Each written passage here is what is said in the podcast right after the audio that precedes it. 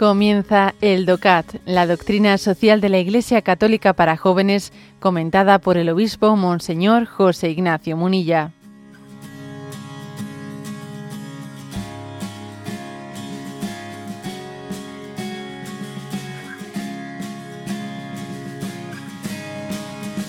Punto 215. ¿Cuál es el fin de la moral política? Y responde. La persona humana es el fundamento y el fin de la convivencia política. Este es el centro de toda la moral política cristiana.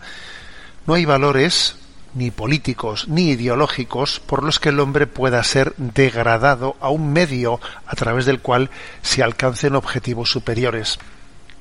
Todos los totalitarismos del siglo XX sacrificaron las personas a las ideologías, ni siquiera el propio principio de religiosidad está nunca a salvo de peligro. Existe de hecho existen de hecho ideologías y terrorismos con una motivación religiosa, tal y como sabemos por lo menos desde el 11 de septiembre de 2001. La primacía de la persona humana debe ser defendida una y otra vez. Bueno, como veis la afirmación ¿eh? de este punto 215 es el hecho de que es la persona humana el fundamento eh, de la moral política, o sea, la política está al servicio de la persona humana y no y no viceversa, ¿no?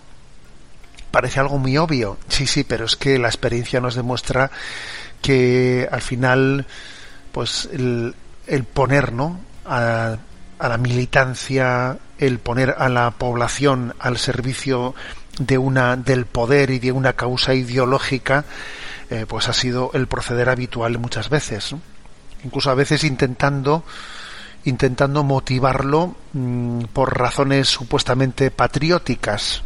Eh, pues imaginemos por ejemplo pues lo que fue eh, en el siglo XX la invocación de la causa de la causa comunista de la causa de los pueblos para sacrificar a millones de personas o con Alemania nazi la invocación del patriotismo como un lugar en el que el hombre tiene que sacrificar su propia dignidad es un peligro. Claro que el patriotismo es un valor, pero poner el valor del patriotismo al servicio de una ideología es un peligro muy grande. Y eso que pasa con el patriotismo puede ocurrir también, como dice aquí, con la propia invocación del sentido religioso de la vida. También se puede ideologizar la invocación de la, de la religión, ¿eh? cuando se recurre a ella para justificar ¿eh? pues toda lo injustificable, la propia violación de la ley natural para que así eh, pues el hombre se sacrifique, ¿no? Se sacrifique o niegue su propia dignidad al servicio de una supuesta causa superior que está siendo absolutamente manipulada, porque claro, manipular la religión invocándola no para justificar una ideología pues es tremendo ¿eh? el hombre el, la borrachera del poder la borrachera de las ideologías es tan grande el poder es una droga tan grande tan grande que es capaz incluso hasta de manipular el, a Dios mismo y a la religión misma al servicio de esa, de esa ideología.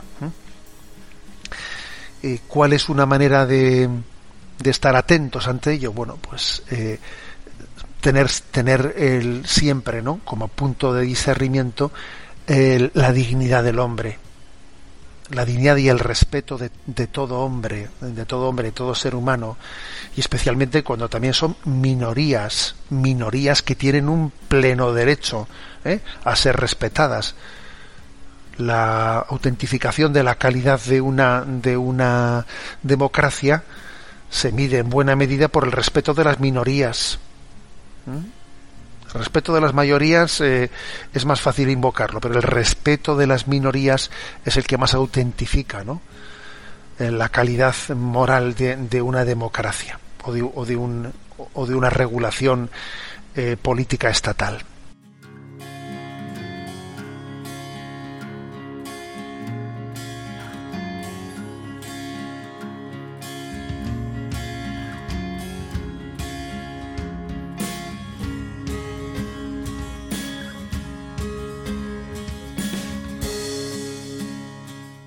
Has escuchado el DOCAT, la doctrina social de la Iglesia Católica para jóvenes, comentada por el obispo Monseñor José Ignacio Munilla.